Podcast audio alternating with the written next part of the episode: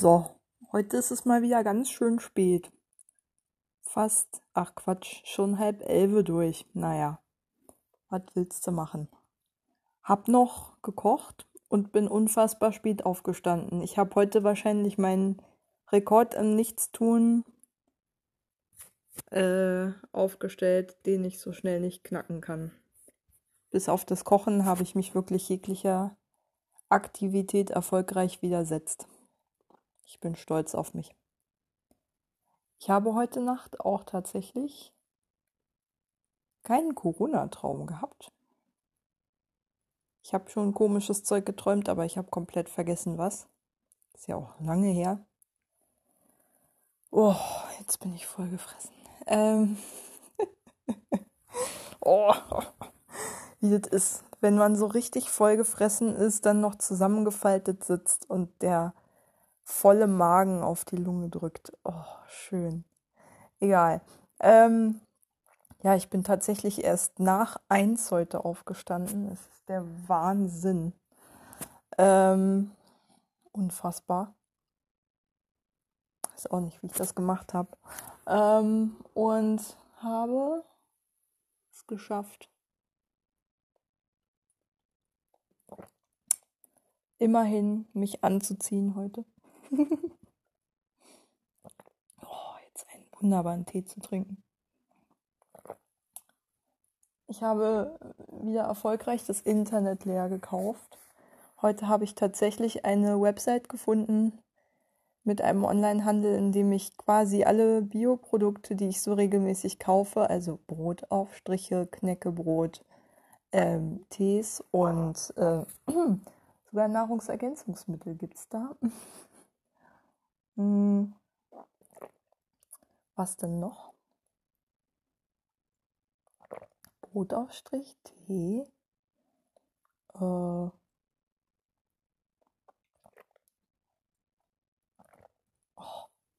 Knäckebrot. Ach ja, genau, Dinkelnudeln. Ganz wichtig ähm, zu finden. Ja, ich bin stolz auf mich. Es ist relativ teuer, aber auch nicht viel teurer als der Dance bei uns um die Ecke. Ähm, und ich brauche immer so spezielle Sachen, dass ich kaum jemanden einkaufen schicken kann, weil jemand halt 20 Jahre vorm Regal stehen würde und die Hälfte sowieso gerade nicht da ist. Also insofern mache ich das lieber so rum. mhm. Oh, dieser Tee ist köstlich. Hm. Ich habe eigentlich noch Teevorräte, aber gerade die beruhigungs- und schlaffördernden Tees gehen doch so langsam zur Neige. Insbesondere Kamilletees. Hm. Schon ganz gut geeignet sind, um mich runterzubringen. Ja, vielleicht entwickle ich eine leichte Abhängigkeit, aber egal, ich habe ja schon meine Zuckersucht ähm, geupdatet. Warum nicht auch noch neue Süchte entwickeln? ja. Ähm, wenn man im Hintergrund so, so ein Geräusch hört, das ist mein Sitzsack in, und die Styroporkügelchen, die sich darin bewegen, wenn ich meine Position ändere. Ähm, ansonsten war ich heute nicht auf dem Balkon nicht draußen und dementsprechend sehr, sehr unausgelastet, gleichzeitig todmüde, weil ich mir gestern, denn ich glaube, das war doch nichts Allergisches, ich wüsste sowieso nicht, dass ich auf irgendwas allergisch wäre, hm, bin ja auf dem Land aufgewachsen und weiß Gott nicht in einer allzu sterilen Umgebung. Wir hatten diverse Haustiere. Da wird es nie zu steril, besonders mit einer freilaufenden Katze nicht. Ähm, ja, ähm, jedenfalls, wo war ich stehen geblieben? Ich glaube, ich habe mir gestern eine leichte Erkältung zugezogen, als ich quasi zwölf Kilometer gewandert bin. Den größten Teil davon nur im T-Shirt, war wohl nur meiner erhöhten Körpertemperatur geschuldet. Ah, ich schätze mal, wenn ich mehr angehabt hätte, wäre es aber auch nicht viel besser gewesen. Dann hätte ich halt geschwitzt, egal. Ähm, habe ich auch so noch genug. Und habe mich dabei wahrscheinlich leicht verkühlt. Jedenfalls, es gibt ja diesen, diesen Open-Window-Effekt, nennt man das, glaube ich. Nämlich, wenn man sich sportlich betätigt, dann ist das Immunsystem immer so leicht angeschlagen und da reicht zum Beispiel in der Tonhalle, wenn man eine ganze Weile da ähm, sich verausgabt hat körperlich, wenn ein Fenster offen steht und dadurch ein leichter Luftzug entsteht, um krank zu werden. Diesen Effekt kenne ich sehr gut aus eigener Erfahrung. und dass es einen Namen hat, habe ich erst durch äh, ähm, Quizduell gelernt. Ich kann auf jeden Fall bestätigen, dass dieser Effekt bei mir eintritt mit der Zuverlässigkeit einer ja, gut geölten Standuhr. Wie auch immer. Auf jeden Fall. Ich bin der lebende Beweis, dass die Open Window, äh, der Open Window Effekt existiert. Mm, deswegen bin ich heute auch, glaube ich, so ein bisschen abgeschlagen und zu nichts zu gebrauchen gewesen. Aber immerhin, ich habe meinem Vater zu seinem 78. Geburtstag gratuliert. Ich glaube, wir haben vielleicht zwei Minuten Gespräch hinbekommen, aber macht ja nichts. Länger ließ er nicht zu. Dann habe ich aber immerhin noch eine Stunde mit meiner Mutter telefoniert und noch mit meiner Freundin Lena später gesprochen. Ansonsten habe ich heute habe ich denn heute noch gemacht? Im Internet eingekauft. Oh, eine Serie, die ich unbedingt mal binge-watchen wollte und die unter anderem während der spanischen Grippe spielt, soweit ich weiß. Jedenfalls beginnt sie um 1912 rum und endet äh, in den 20ern. Das heißt, die spanische Grippe muss mit drin sein. Ähm, Downton Abbey die habe ich gerade beim Mediamarkt gefunden, äh, um die ungefähr, ja, fast 40 Prozent reduziert. Und da dachte ich mir, da man sie sowieso gerade nicht streamen kann, ohne irgendwo ein sinnloses Abo abzuschließen, kaufe ich mir einfach die DVDs. Bei Netflix gibt es sie nicht. Netflix-Abo habe ich ja, aber das trägt mich nicht besonders weit. Hm.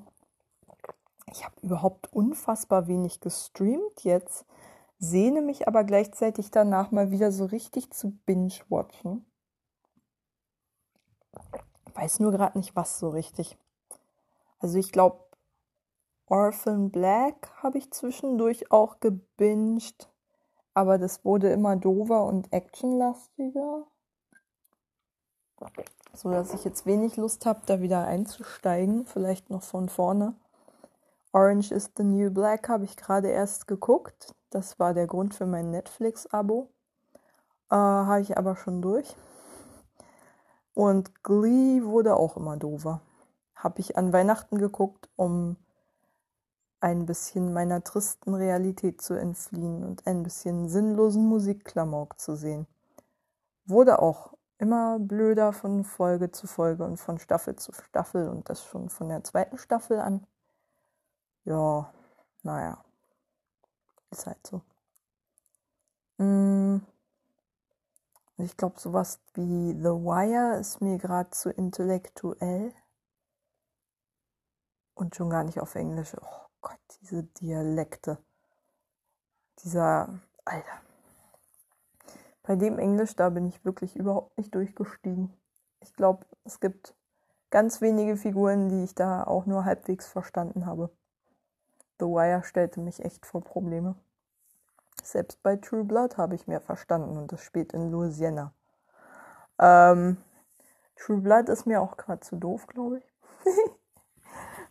habe ich außerdem noch gut in Erinnerung, weil ich es vor nicht allzu langer Zeit zuletzt durchgebinged habe. Ähm, The Wire ist schon was länger her. Das sind dann eigentlich auch alle Serien, die ich so binge-worthy bei mir rumliegen habe. Ich habe zwar noch eine kurze Serie, die aber wurde, wurde aber schon nach zwei Staffeln eingestellt. Eine sehr gute trotzdem. Dead Like Me heißt die. Ähm, ja. schade. Gerade nicht so richtig die Binge-Gelegenheiten. Ich hoffe nur, dass mir da bald ausgeholfen wird. Es gibt nichts Gemütlicheres für mich, als meine schöne Standleuchte anzumachen als einzige Lichtquelle, abends, wenn es schon dunkel wird, die so unglaublich warmes, orangenes, fast goldenes Licht hat, mich auf meinem Sitzsack mit einer Decke einzukuscheln an der Heizung, brauche ich wahrscheinlich gar nicht die Decke, aber egal. Und dann auf meinem PC ähm, irgendwelchen Kram zu gucken. Aber das habe ich irgendwie lange nicht gemacht, weil mir dafür irgendwie die Zeit fehlt. selbst heute irgendwie. Ich weiß auch nicht. Was habe ich denn so vieles gemacht? Ich habe unfassbar viel auf dem Handy gedaddelt. Ich weiß, diesen Satz sage ich jedes Mal und er stimmt auch immer.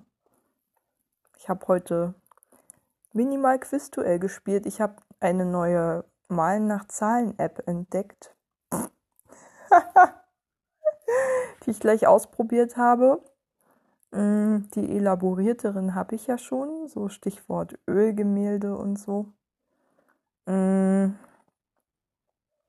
ich habe meine Russisch-Lern-App tatsächlich gerade erst jetzt bedient. Ich mache das jeden Tag ganz gewissenhaft. meine Russisch-Lektionen. Ich habe in der Schule schon mal Russisch gelernt für vier Jahre, aber das hat mich nicht weit gebracht. Mm. Und jetzt frische ich es halt wieder auf. ich mache sehr viele Schreibfehler, aber macht ja nichts. Mm. Und den einen oder anderen Grammatikfehler, auch jetzt am Anfang schon, macht ja nichts.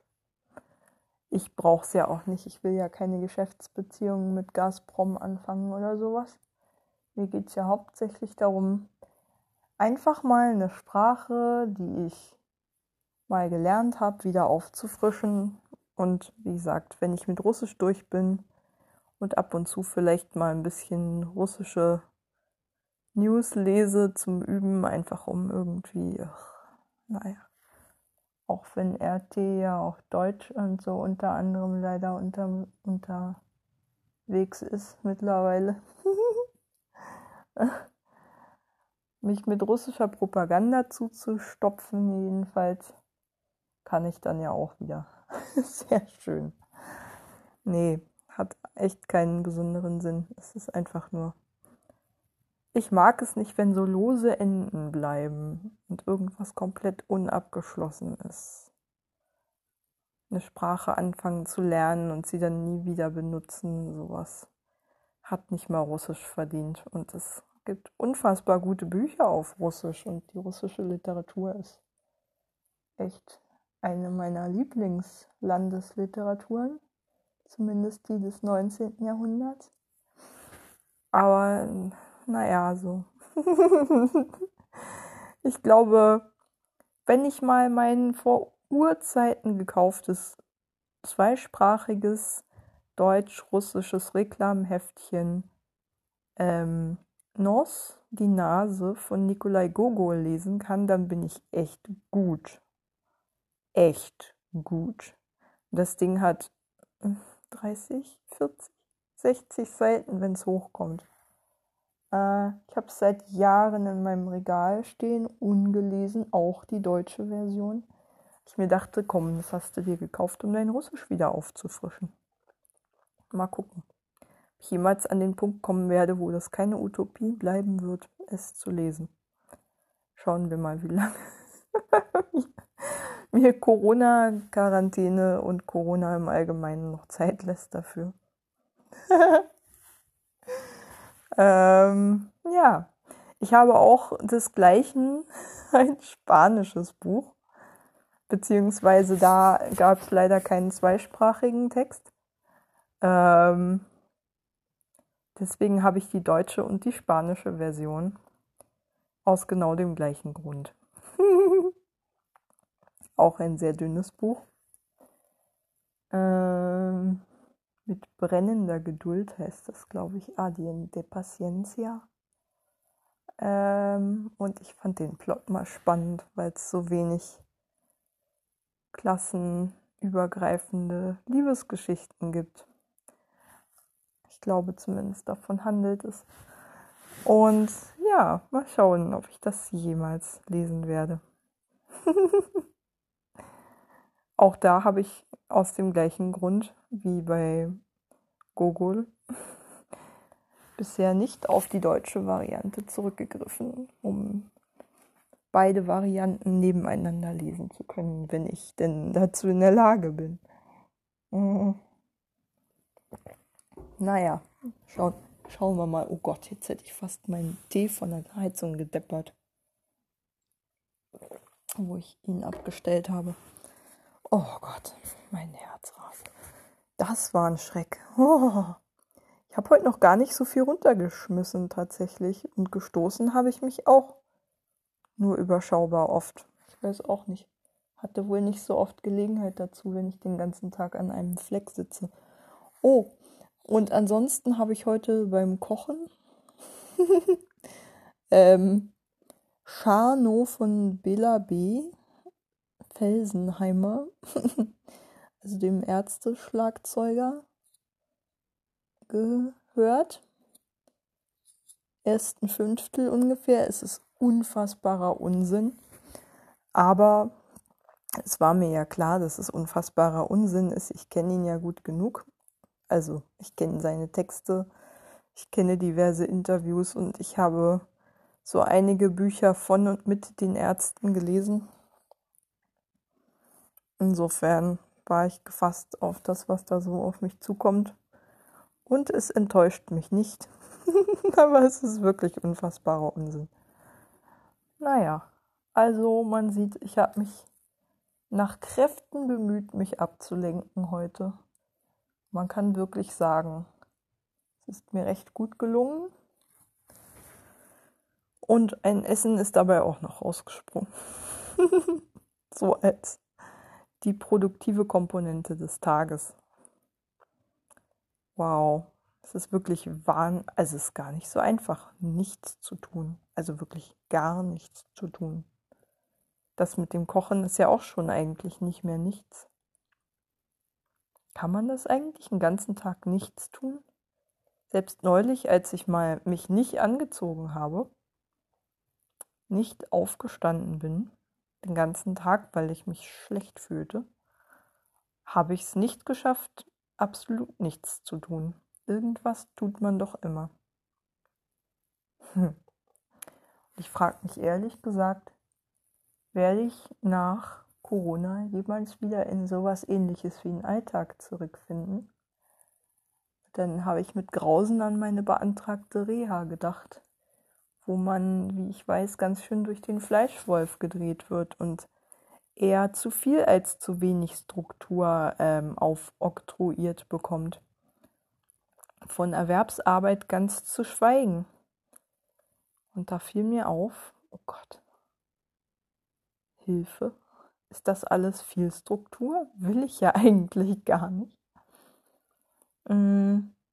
Wobei ich schon denke, irgendwann kommt man an den Punkt, wenn man so unfassbar wenig Struktur hat über Ewigkeiten hinweg, dass man sich ganz automatisch irgendwelche Dinge schafft, die einem wieder Struktur geben. Ich meine, nach mh, hm, wie lange war ich arbeitslos? Seit 2012, genau nach zwei Jahren Erwerbslosigkeit habe ich es ja 2014 auch schon mal geschafft, einfach mit dem Schreiben anzufangen. Und zwar über mehrere Monate hinweg, glaube ich, fast täglich. Teilweise so fünf bis sechs Seiten an einem Tag. Mm. Und zwar einfach nur aus dem Bedürfnis, Struktur zu bekommen und einer Tätigkeit nachgehen zu können. Also ich glaube, ich wäre die beschissenste Schriftstellerin der Welt, weil ich dafür einfach nicht diszipliniert genug bin. Wenn ich gerade eine Idee habe, dann schreibe ich die auf. Das kann auch durchaus ein paar Stunden am Stück sein und es können auch gut und gerne so im Extremfall, keine Ahnung, mal sechs Seiten oder sowas sein. Ich redigiere auch nicht. Ähm, ich versuche mich da möglichst wenig zu zensieren dabei. Mhm. Sonst ist die kathartische Wirkung einfach nicht so gegeben. Und ähm, ja, es ist irgendwie. Mh, mm, also es ist dann, wenn ich schreibe, dann ist es wie so ein Rausch. Das kann ich auf jeden Fall nicht in Strukturen fassen oder sowas oder mich diszipliniert jeden Tag an den Schreibtisch setzen oder so. Also genau das, was halt ein Hobbyschreiber von einem Berufsschriftsteller unterscheidet, nehme ich mal schwer an, nämlich die Disziplin. Ähm und wie gesagt, ich äh, mache mich vollkommen abhängig von meiner Inspiration, die in einem Moment da sein kann und im nächsten schon wieder weg. Und manchmal bin ich auch zu faul, mehr als nur eine Idee aufzuschreiben. ich bin mir nicht sicher, ob vielleicht dieses äh, Buch von Bela, das ich als Hörbuch höre, ähm, ob mich das nicht vielleicht doch wieder ein bisschen anstacheln könnte zu schreiben. Einfach so aus dem Wissen nachher noch so ein Hobby-Schriftsteller, der einfach mal sich hingesetzt hat und mal seiner Muse freien Lauf gelassen hat. so genau so fühlt es sich an, ähm, dem beizuwohnen. Mm. Aber ich habe so ein bisschen, ich habe einfach immer so ein bisschen Angst, dass ich das, wenn ich da zu viel Druck dahinter setze, dass ich dann oder mir irgendwas bewusst vornehme im schreiberischen oder im kreativen Bereich eigentlich allgemein, dass ich damit so ein bisschen den Spaß mir versaue. Und ich möchte so künstlerisches nicht als ähm, Spielwiese, wie soll ich das sagen? Als Quell von Freude verlieren. Ich möchte das nicht mit irgendwelchen Leistungsgedanken kontaminieren, die sonst sich wie so ein roter Faden durch alles ziehen, was ich mache. Und gerade Kunst wollte ich immer frei davon halten. Deswegen habe ich eigentlich auch immer versucht, mm, das, was ich so schreibe, male und so whatever, was ich so fabriziere, für mich zu behalten, mit mehr oder weniger Erfolg. Manchmal ist es mir auch nicht gelungen, manchmal musste ich es dann doch jemandem zeigen und manchmal war es mir doch nicht egal, was andere davon denken. Aber am freiesten bin ich immer dann, wenn ich tatsächlich für meine eigene Schublade schreibe oder male oder was auch immer. Ähm, aber manchmal sticht mich der Hafer ich will mit anderen Menschen dann doch mich austauschen und darüber ins Gespräch kommen. Und deswegen hatte ich auch schon manchmal so Ideen wie ähm, ähm, zum Beispiel irgendwie in so einen kreativen Schreibprozess mit anderen einzusteigen, indem man sich sozusagen gemeinschaftlich dem Erfinden einer Geschichte und dem Schreibprozess an dieser widmet. Ich habe aber bisher noch keinen Ort gefunden, an dem man sowas machen könnte, vor allen Dingen ohne Geld dafür zu investieren ähm, oder zu erwarten daraus. Und so Creative Writing Kurse, darum mache ich bisher auch einen relativ großen Bogen, weil ich auch genau wie diesem Leistungsgedanken sehr misstraue, dem Gedanken, äh, bestimmte Konventionen erfüllen zu müssen. Ich schreibe halt total wild und subjektiv und so, dass vermutlich kein Mensch daran Freude hat. Aber also ungefähr so wie ich spreche, nur noch ein bisschen extremer. Oh. Und ähm, achte da nicht viel auf Nachvollziehbarkeit durch einen Leser oder sowas. Mhm. Weil ich es halt erstmal für mich schreiben will. So. Mhm. Es hat eher was Therapeutisches, denke ich. mit Zeichnen ist es genau das Gleiche. Ich habe echt, ich war irgendwann so richtig sauer, wenn mir dann schon wieder irgendjemand in meinem Freundesbekannten oder Familienkreis gesagt hat, du zeichnest ja immer das Gleiche. Ja und? Was ist daran schlimm? Ich habe halt dann Phasen gehabt, in denen ich, keine Ahnung, so in der Grundschule halt wirklich immer Pferde gezeichnet habe. Oder eigentlich die meiste Zeit davor und danach grundsätzlich Frauengesichter, äh, die sehr von äh, meinem Konsum, ausgeprägten Konsum von diversen Disney-Filmen geprägt waren, so von den Proportionen her und sowas. Und vom Körperideal. Ich versuche mich seit Jahren erfolglos davon zu emanzipieren. Irgendwann habe ich es dann noch aufgegeben, weil es macht einfach keinen Spaß, sich die ganze Zeit so einen strengen Oberlehrer zu halten, der einem bei allem, was man macht, so über die Schulter guckt, selbst wenn man eigentlich gerade einfach nur ein bisschen Druck ablassen will und ein bisschen ja, weiß ich nicht, vor sich hin zeichnen will. Ich will das nicht mehr irgendwie zensieren. Und wenn ich gerade das zum 20. Mal hintereinander das gleiche Gesicht zu Papier gebracht habe, dann ist es eben so. Es sieht mir auch nie ähnlich. Ähm es ist echt grausam.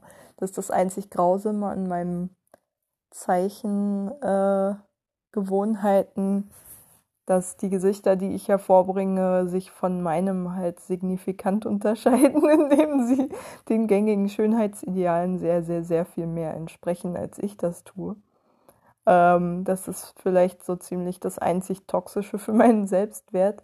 Ich habe, als ich in dieser Krisenstation äh, war, wo ich mich selbst eingewiesen habe nach einer meiner Kündigungen, das klingt schon so wie so ein Hobby fast.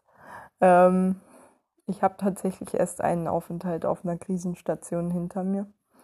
Da habe ich dann tatsächlich mal versucht, ähm, möglichst losgelöst von diesen Schönheitsidealen, die ich so toxischerweise im Kopf habe, mein Gesicht einfach nur wahrzunehmen, so wie es ist. Das hatte was sehr Befreiendes. Ähm,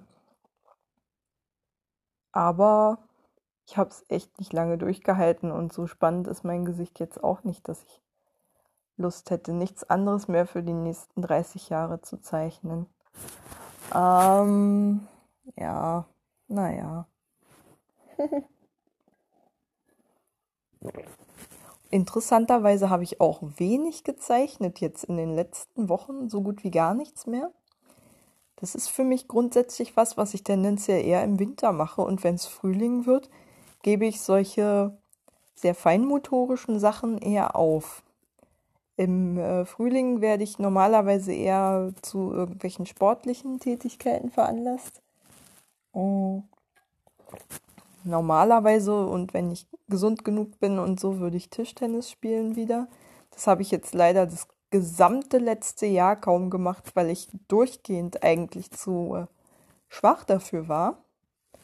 Was ich echt traurig finde, weil ich liebe Tischtennis, auch wenn ich mich da wahnsinnig unter Druck setze und sehr, sehr äh, abgebaut habe mit Sicherheit. Und nie ein besonders hohes Niveau erreicht also wirklich gar nicht. Ähm, in jedem Park findet man 80 äh, Prozent der regelmäßigen Spieler an den Platten, die wesentlich besser sind als ich. Macht auch nichts. Also, ugh, gut, ich gebe es zu. Es hat auch keinen Spaß gemacht, mit diesen Leuten, die immer besser sind als ich, halt zu spielen und die einen deutlich spüren lassen. Äh, okay, ein Spiel kannst du mal mitmachen, aber sonst bist du hier irgendwie fehl am Platz.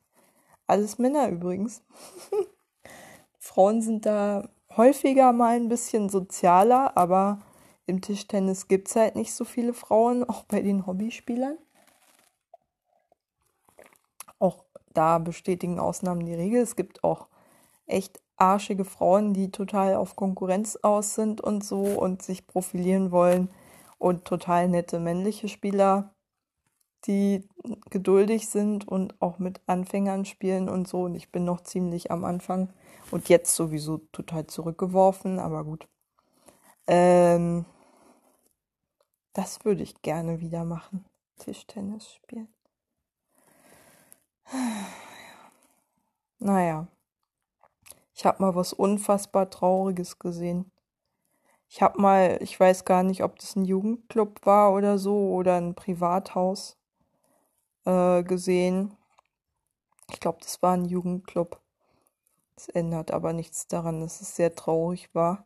Wo ein Junge, vielleicht so elf oder so, ähm, an so einer Tischplatte, also an so einer Tischtennisplatte spielte, die so im 90-Grad-Winkel aufgestellt war, so dass man quasi mit sich selber spielen konnte, weil ähm, man sozusagen dann immer, wenn der Ball zurückgeprallt kam, äh, den Schlag parieren musste und das hat der, glaube ich, schon stundenlang gemacht. Jedenfalls sah es so aus.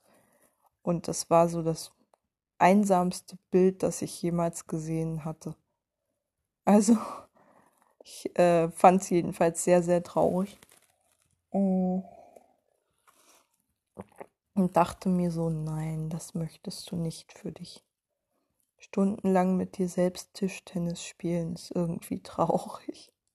Es macht nur Spaß, wenn man irgendwie jemanden dabei kennenlernt und seine Lieblingstricks äh, und seine Schwächen und Stärken und so analysieren kann und sich darauf einlassen kann und sich irgendwie immer besser auf jemanden einstellt, je besser man ihn kennt.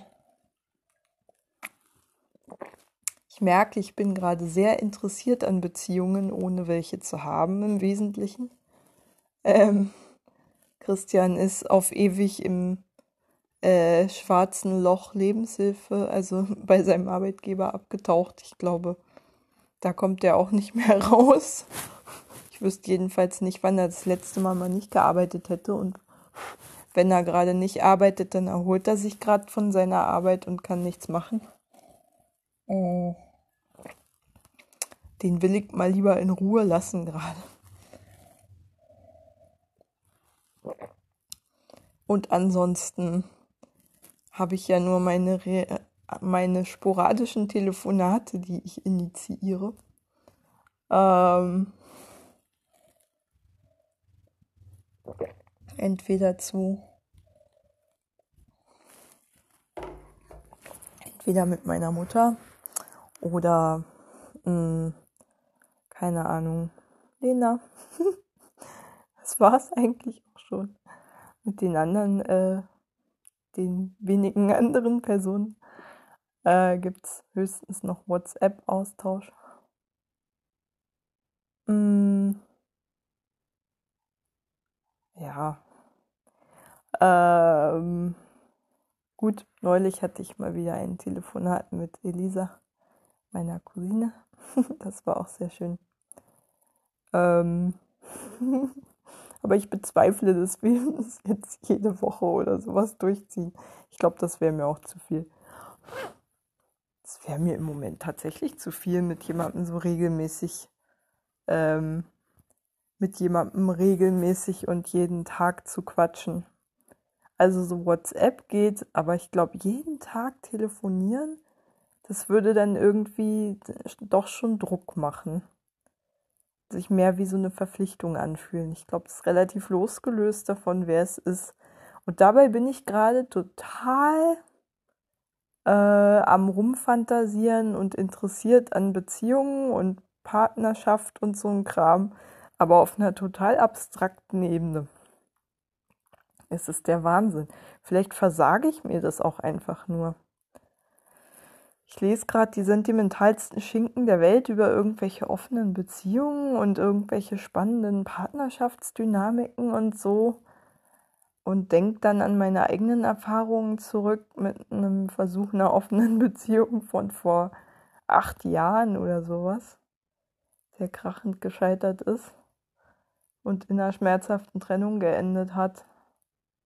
Und das war's, was ich an Erfahrung dazu beisteuern kann. Ansonsten habe ich mich seit Jahrzehnten, also bald einem Jahrzehnt jetzt nicht mehr um eine Partnerschaft bemüht und sowieso noch nie versucht, irgendwie mal eine Frau zu finden, mit der ich eine Beziehung haben möchte, weil ich auch gar nicht wüsste, wie da sowas geht. Ehrlich gesagt, ich bin da so unbeholfen. Männer, hm. schließe ich auch nicht ganz aus, aber ich glaube, das ist irgendwie doch eher nicht so meine Priorität. so irgendwie körperlich halt nicht. Hm. Nicht absolut, aber ich tendiere schon eher zu Frauen und ich wüsste gar nicht, wie das geht. Also ich wüsste das gar nicht und ich weiß auch gar nicht, ob es überhaupt funktioniert, sich vorzunehmen, irgendwie an den Ort zu gehen und sich zu sagen, so, heute Abend gehe ich hier nicht raus, ohne jemanden gefunden zu haben, mit dem ich zumindest noch mal date oder so. Das ist mir alles so total fremd. Ich bin ja sowieso sozial so unbeholfen. Das ist absolut mir ein Buch mit sieben, sieben, sieben Siegeln ist, wie ich das ändern könnte. Also, ich meine, ich schaffe es ja schon nicht mal an einem Arbeitsplatz zu bleiben, ohne rausgeschmissen zu werden. Wie soll ich es dann erst mal schaffen, eine Beziehung mit einer Person aufzubauen, mit der ich mein Leben teile und nicht sofort wieder fallen gelassen zu werden. Wovor ich echt Angst habe. Und was ich halt auch oft genug schon erlebt habe. Hm, ich glaube, da war es für mich immer irgendwie leichter, mein Bedürfnis nach Nähe und Berührung irgendwie beiseite zu schieben und es irgendwie so fast wie ad acta zu legen. Ich glaube schon, das Bedürfnis ist da, aber ich habe es auch in den wenigen Beziehungsversuchen halt erlebt, dass es mir auch schnell zu viel wird. Gerade auch, weil ich es nicht gewohnt bin und weil ich diese unfassbare Angst habe, gleich wieder sitzen gelassen zu werden dass ich gar nicht vertrauen kann, dass jemand irgendwie sich anders verhalten könnte. Mm. Ich glaube, naja, ach Gott. Vielleicht zeigt mir diese Situation jetzt auch gerade erst so richtig das volle Ausmaß meiner Isolation an oder auf. Aber Puh. Was man dagegen tun könnte, weiß ich immer noch nicht. Es ist wie so ein... Hm. Ich glaube, ich wäre schon zufrieden. Ich wäre wirklich schon wesentlich zufriedener in meinem Leben, wenn ich einen Ort hätte, an dem ich mal geduldet würde, und von dem ich nicht vertrieben würde. Wo, mich, wo Menschen sind, wo ich täglich hingehen kann, mit denen ich in Kontakt bin, mit denen ich gemeinsam etwas mache, die mich nicht rausschmeißen, die mich nicht verjagen. Und das ist schon eine Vorstellung, die ehrlich gesagt fast schon ähm, fast schon übermütig euphorisch klingt. So. Ist schon fast utopisch. Weiß ich nicht, ob ich sowas nochmal erleben werde. Ich glaube, da, da ist eine Beziehung ähm, zu jemandem, der mir auch nah sein will. ähm, so dermaßen außerhalb des Denkbaren, das, glaube ich, ja, für mich schlichtweg nicht vorstellbar ist, dass sowas möglich ist. Hm. Vielleicht spricht da jetzt aus mir auch nur kolossaler Selbsthass. Aber ich, wie gesagt, ich will lieber erstmal kleine Brötchen backen. Weil es schwer genug sein wird, irgendwo diesen Ort zu finden, an dem ich wenigstens auf einer viel oberflächlicheren Ebene geduldet werde, auch nur. Dem Menschen bereit sind, sich an mich zu gewöhnen und mich so zu nehmen, wie ich halt bin. Ich glaube, viel mehr kann ich gerade von dieser Gesellschaft nicht verlangen. So traurig das auch klingen mag. Bis dahin muss ich noch viele Schinken über Einsamkeit lesen und noch mehr Schinken über Beziehungen, die andere Menschen haben. Und ja, mich an dem festhalten, was ich habe. Ein paar Menschen, denen ich zumindest nicht egal bin. Und die zumindest, wenn ich den Kontakt initiiere, auch Zeit mit mir verbringen.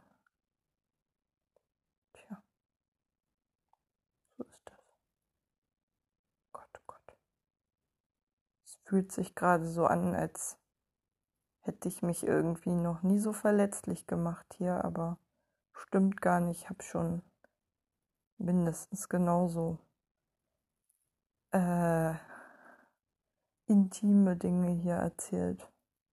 Aber ich glaube, viel intimer will ich nicht werden. Hm. Ja. Ach ja diese Sehnsucht? Hm.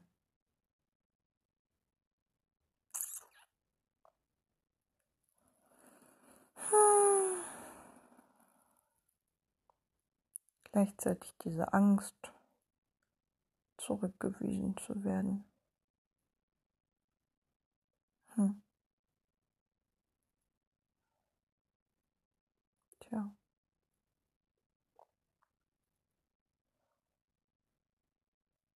schätze mal,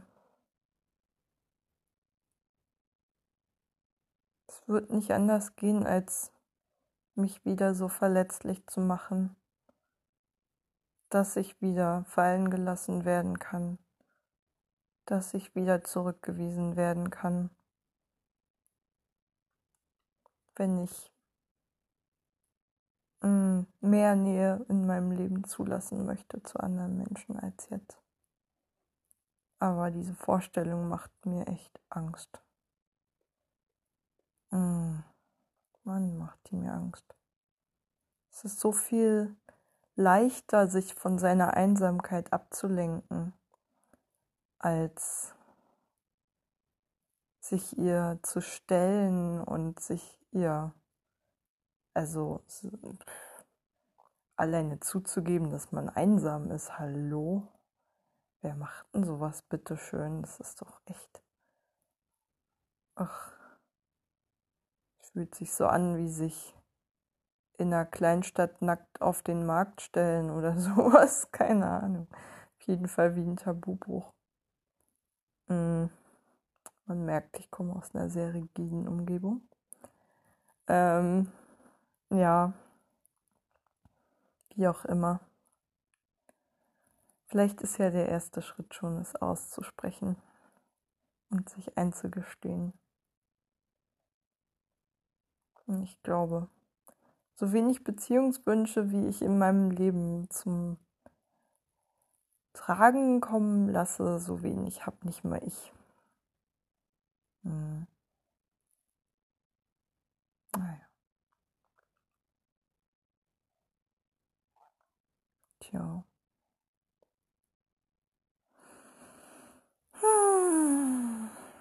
Das ist schon irgendwie ein sehr einsames Leben, wenn man sich komplett in seine Fantasiewelt zurückzieht.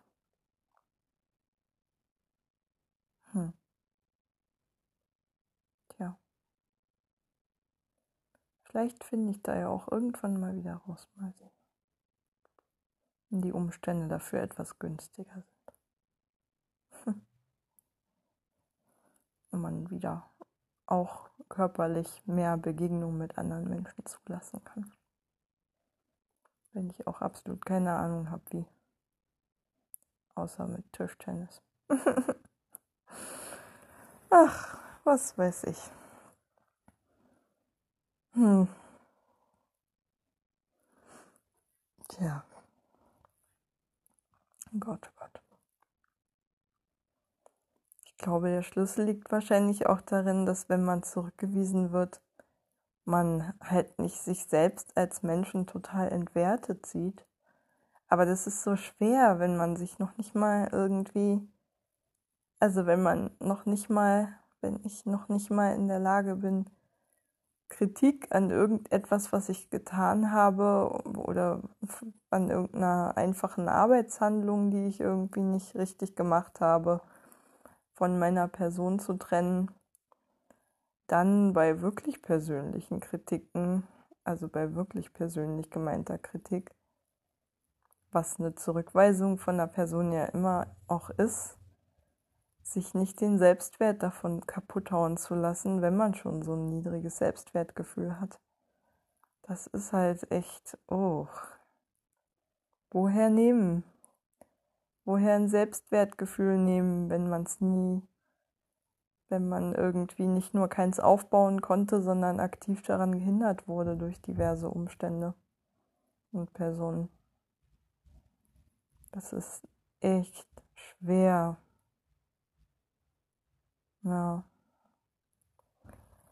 Ich schätze mal, da hilft nur irgendwie langsam und im entsprechenden, mit der entsprechenden Geduld irgendwie daran zu arbeiten, es so langsam aufzubauen. Das kann ich keinem anderen überlassen, das muss ich irgendwie selbst schaffen. Wie so vieles, wie eigentlich alles. Ach man, trotzdem ist man immer auf andere angewiesen. Das ist auch ein blödes Paradoxon. Ständig braucht man andere für alles Mögliche. Hm. Dann am Ende muss man doch immer alles selber machen. Und noch frustrierender, wenn man sich irgendwas über Jahre hinweg aufgebaut hat zum Beispiel einfach mal den Mut irgendwie in sich gesammelt hat, um sich auf den Arbeitsmarkt zu begeben.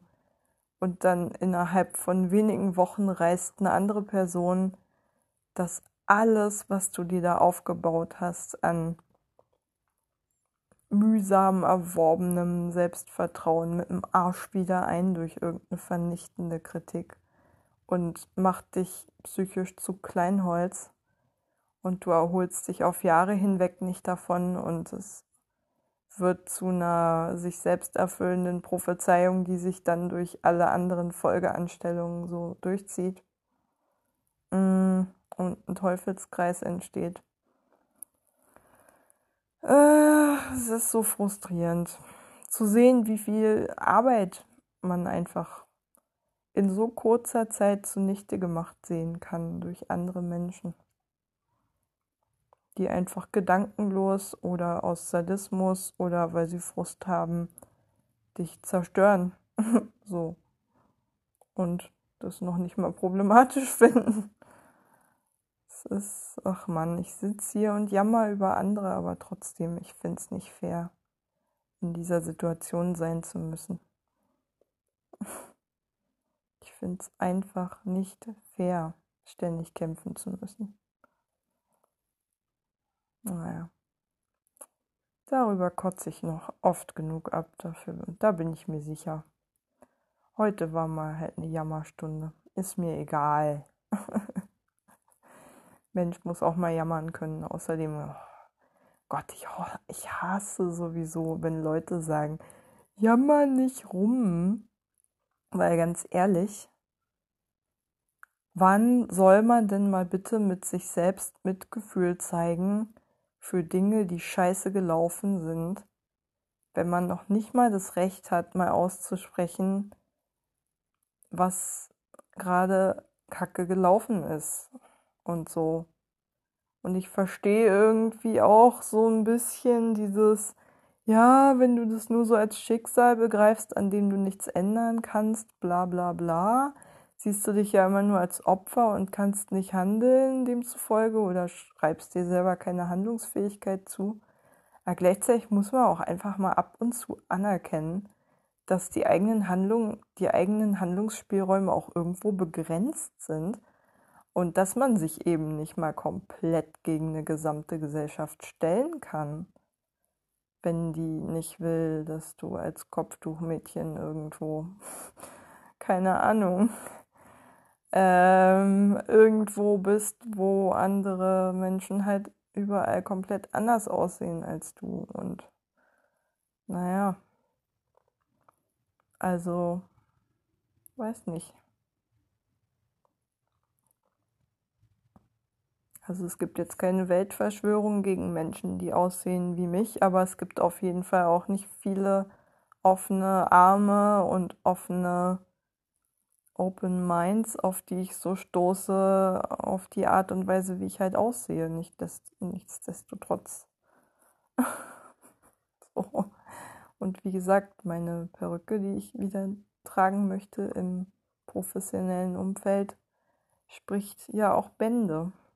Werde dadurch nicht meine Unsicherheit los und mein niedriges Selbstwertgefühl, das viel zu leistungsabhängig ist. Aber auf jeden Fall werde ich nicht noch zusätzlich verunsichert durch die Unsicherheit, die ich auslöse, wenn ich nur einen Raum betrete. Ähm, ja, das ist schon alles sehr, sehr kräftezehrend und das werde ich ja wohl auch verdammt nochmal aussprechen dürfen, dass ich hier die ganze Zeit Kämpfe führe, von denen andere Menschen ihr ganzes Leben lang verschont bleiben. Ähm, und das ist unfair. ich werde mich ja wohl noch darüber aufregen dürfen. Vor allen Dingen, wenn Leute, die ähnliches nie erlebt haben, dann sich anmaßen, darüber urteilen zu wollen. Äh, Leute, die keine Diskriminierungserfahrungen gemacht haben, sprechen mir oft genug irgendwie ab, dass ich diese Erfahrungen gemacht habe und schieben mir das dann auf meine Überempfindlichkeit oder so. Ganz ehrlich,